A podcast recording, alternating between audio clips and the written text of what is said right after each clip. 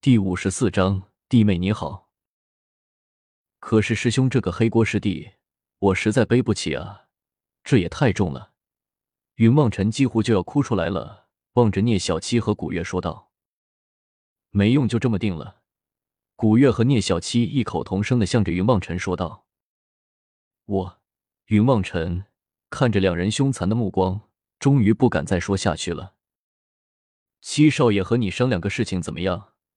古月摇摇头，向着聂小七有些不怀好意的说道：“什么事情，姑娘，你说，我一定办。你帮了我这么大一个忙，还有什么是我不能帮你的呢？说吧，千万别客气。”聂小七一拍胸脯，向着古月保证道。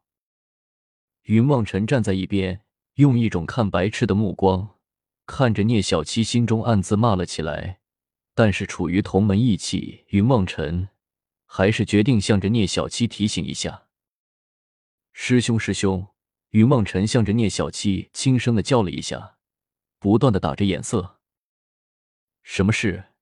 聂小七听到了云梦辰的呼唤，抬起头来，一脸不满意的向着云梦辰问道：“师兄，你就没见我刚才来的时候是一个人，他后面才出来的？”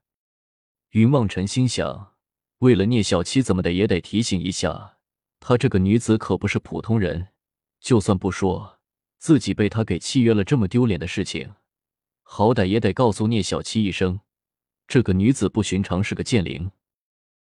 云望尘这么想着，也不顾一会古月会用什么恶毒的方法来折腾自己了，向着聂小七就说了出来。只见聂小七神色一变，目光之中露出了沉思的神色。云望尘见聂小七终于有了一丝醒悟的神情，不由得放下了心来，心想：只要聂小七能够醒悟过来，自己就算死了也值得了。不由得露出了一丝欣慰的笑容。老六，聂小七忽然沉声向着云望尘叫道：“师兄！”云望尘双目包含泪光的向前一步，准备向着聂小七来一个同门之间的拥抱。台词都想好了，师兄你不要感动。为了你，我愿意得罪女魔头。我们流云宗第三十二条戒律是什么？聂小七一脸严肃的望着云望尘说道。戒音。云望尘下意识的开口说了出来，又不明所以的望着聂小七，心中奇怪道：“师兄忽然问我流云宗的戒律做什么？你还不知罪？师傅给你这个须弥盖子是用来装东西的，你竟然偷偷不知道。”在那里拐了人家古月姑娘来，还把人家关在你的须弥盖子之中。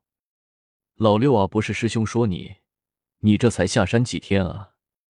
前面师兄还为你有了侠义心肠，灭了黑蝙蝠师兄是多么的为你高兴啊！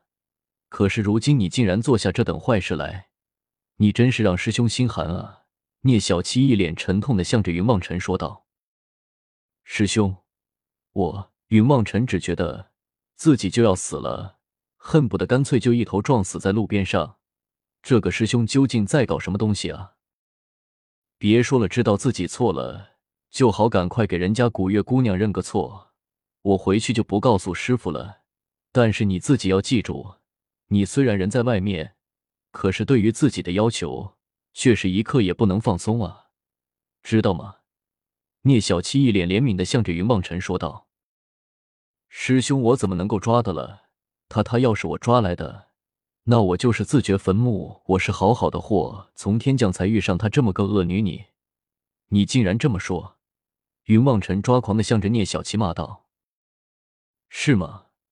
聂小七疑惑的转过头来，向着古月望了一眼。这一看不要紧，古月又坐在了地上，梨花带雨的哭了起来。姑娘，你别哭别哭，有什么委屈你说出来。我一定给你做主。聂小七一下子慌张了起来，向着古月不停的安慰了起来。我今天才他妈算是明白了什么叫做优异性没人性。云望尘向着地上狠狠的啐了一口唾沫，恶狠狠的说道：“云望尘，你带着人家离家的时候怎么说的？你说会照顾人家一辈子，可是这才出来了几天，你就忘了你在我父母面前的承诺？”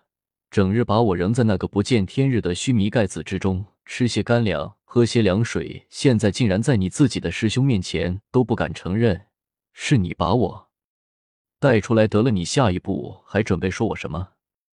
是不是干脆说我不是人，我其实是妖怪或者剑灵什么的？古月轻声的啜泣着，悲声向着云望尘叫了起来。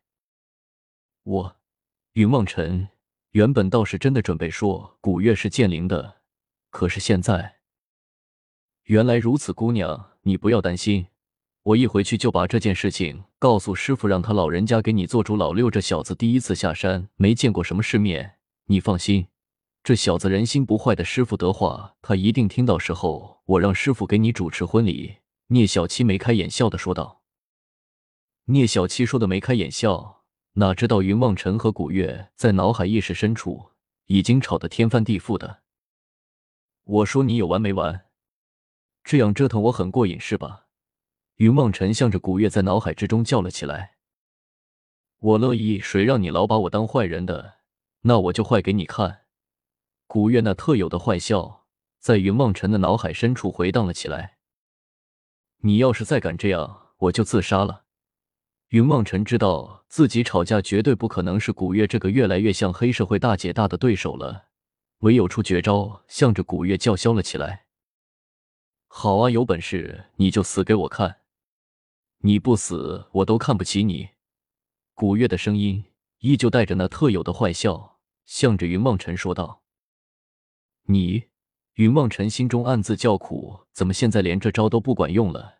以后自己那里还有什么办法能够对付古月啊？总不能真的一死了之吧？这个弟妹啊，你就不要难过了，放心吧，我们流云宗是你坚实的后盾。梁。这个小子也翻不起什么大浪来。聂小七伸手将古月扶了起来，竟然顺手连称呼都给改了，气的云梦尘差点又晕过去。多谢三师兄，古月款款下拜。不知道怎么了，突然就是变得犹如大家闺秀一般的，举手投足之间尽是绝代风华。没问题，聂小七倒是老实不客气的就答应了古月，叫自己做三师兄。对了，你刚才说有什么事情找我？聂小七忽然想起来，向着古月问道：“是这样的，三师兄，您可是灵州聂家之人？”古月点点头，向着聂小七开口问道：“不错。”聂小七点点头，眼神之中也不禁流露出了一丝骄傲的神情，向着古月说道：“我听说三师兄家有一套战甲，乃是上古时期流落。”人间收藏在您的家中，不知道我能不能去看一下？古月向着聂小七楚楚可怜的说道。只有云望尘一个人能够感觉到，古月那貌似小白兔子的样子，背后一条大灰狼的尾巴晃来晃去的。什么？你要看那个战甲做什么？聂小七的反应出乎意料的激烈，跳了起来，向着古月开口叫了起来。